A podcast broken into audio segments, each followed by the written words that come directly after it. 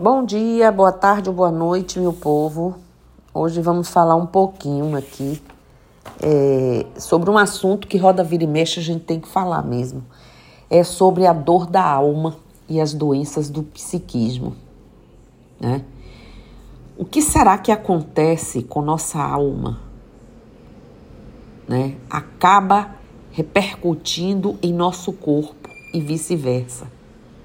Isso é fato. As dores da alma são as que causam depressão e ansiedade, dentre outros transtornos. Muitas vezes pensamos que não há o que fazer quando um, um amigo está passando por uma situação dessas, mas há como curar essas dores da alma. Vamos ver o que significam essas dores e como curá-las. As pessoas que nós amamos, ou você mesma, pode se ajudar, serem ajudadas ao recuperarmos o equilíbrio da alma. Quando estamos deprimidos ou ansiosos, há um desequilíbrio químico em nossos corpos. Esse desequilíbrio químico nos, é, nós tentamos reverter por meio de medicamentos, mas eles ajudam apenas nos sintomas de um problema mais profundo. A verdadeira causa dessa depressão e dessa ansiedade está na alma. As dores da alma são problemas que vão surgindo aos poucos e acabam ficando em nossas vidas e afetando nosso dia a dia. No começo, o problema parece pequeno, e quando não damos muita importância, ele vai crescendo e impacta a nossa vida. Nesse momento, buscamos o um médico e ele irá nos receitar compostos químicos é, ou um composto químico para o nosso equilíbrio químico. Essa medicação irá ajudar, é, em parte, as nossas dores, mas é imprescindível que a gente busque ajuda também de profissionais. Precisamos deles.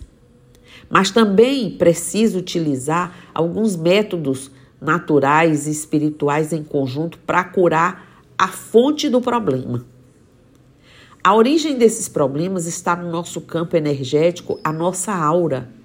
A aura é a nossa energia emanada por nós e por nossos pensamentos. Quando pensamos e estamos positivos, a aura nos cerca de armazena, é, é, e armazena essas energias. E quando temos pensamentos negativos, ela também armazena e nos cerca desses sentimentos. Essas energias negativas vão acumulando em nossa aura e se não fazemos nada para limpar esses sentimentos ruins, esse desequilíbrio energético irá nos prejudicar. Essa energia negativa da da, da aura fica é, tão acentuada que acaba se transformando, transferindo para a matéria, ou seja, nossos corpos. Essas energias negativas acabam entrando em nossos sete chakras, que se localizam em sete glândulas endócrinas e vão afetando o nosso organismo. Olha a cadeia de comprometimento. Cada tipo de sentimento negativo irá atingir mais uma glândula específica e é por isso que as dores da alma acontecem. Para conseguir curar essas dores, a gente precisará limpar a nossa alma desses sentimentos. Só assim nós vamos conseguir remover a verdadeira causa desses males. Mas como fazer isso? O que dizer a alguém tão curvado sob o peso de tantos medos, tão fragilizado com o pesado fardo da insegurança, tão assustado com o horrendo fantasma do pânico, tão desesperado diante da incerteza de uma solução? O que dizer? O que fazer quando, no vigor dos anos, se deixa sorrir e de sonhar quando o sorriso dá lugar ao pranto, quando todos os medos afloram e adquirem um tamanho desproporcional, quando a simples arte de viver torna-se algo tão difícil de se de realizar.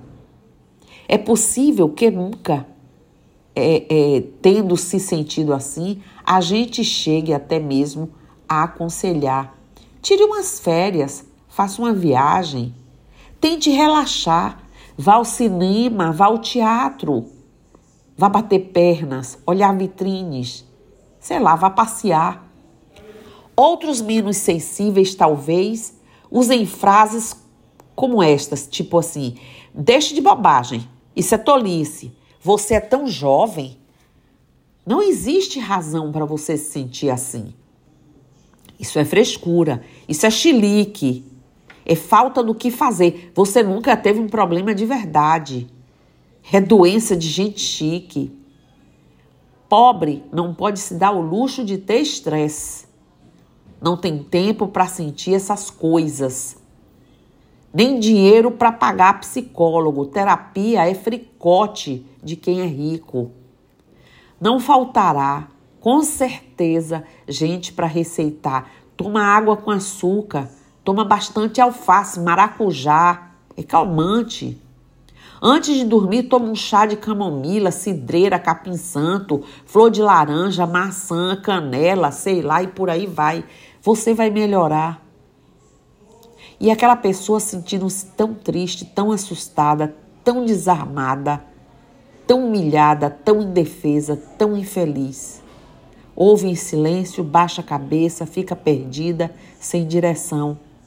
A voz embarga, a lágrima rola, não se controla nada, conforta. Não tem palavras, nada a dizer. Chora seu pranto sozinho, em seu canto, sentindo na pele a mais profunda frustração. Ninguém entende.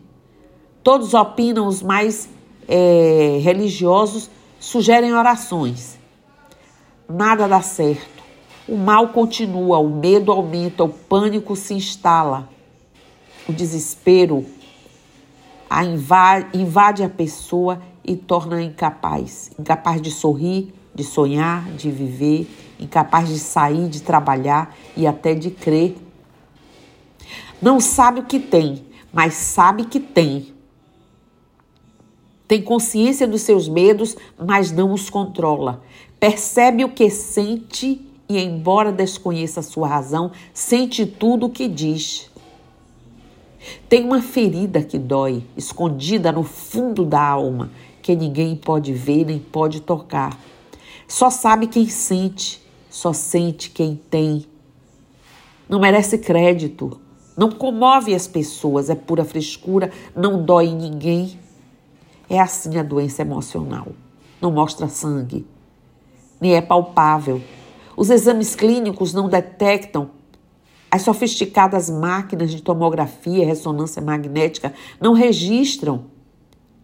A maioria das pessoas ignora, boa parte dos médicos não valoriza, mas nem por isso é menos dolorosa. A dor da alma é tão, é, ela é tão forte e provoca tanto sofrimento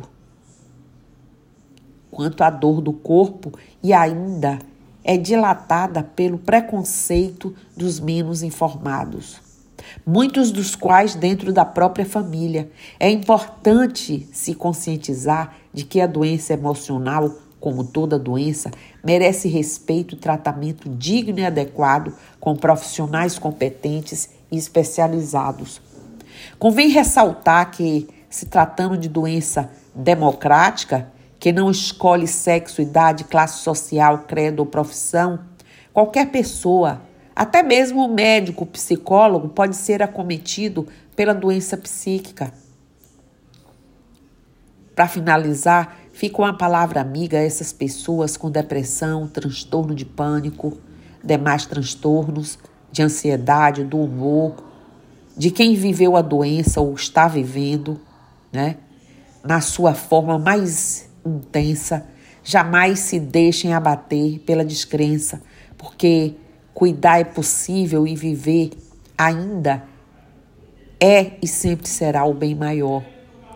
Existirão momentos é, de, de incerteza e desânimo ao longo do tratamento, mas o importante é vencê-los e manter-se firme na dedicação, na psicoterapia, no tratamento espiritual, né, com suas técnicas infalíveis diante de seu é, momento das coisas acontecerem, porque lutar vale a pena e a cura é a maior conquista.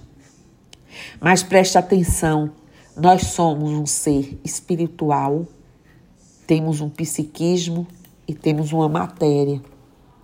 Se a gente não compreender que somos esse ser espiritual e que chegamos aqui trazendo uma bagagem e que essas dores são a forma de nos mostrar aonde é o nosso processo, aonde está a nossa dor,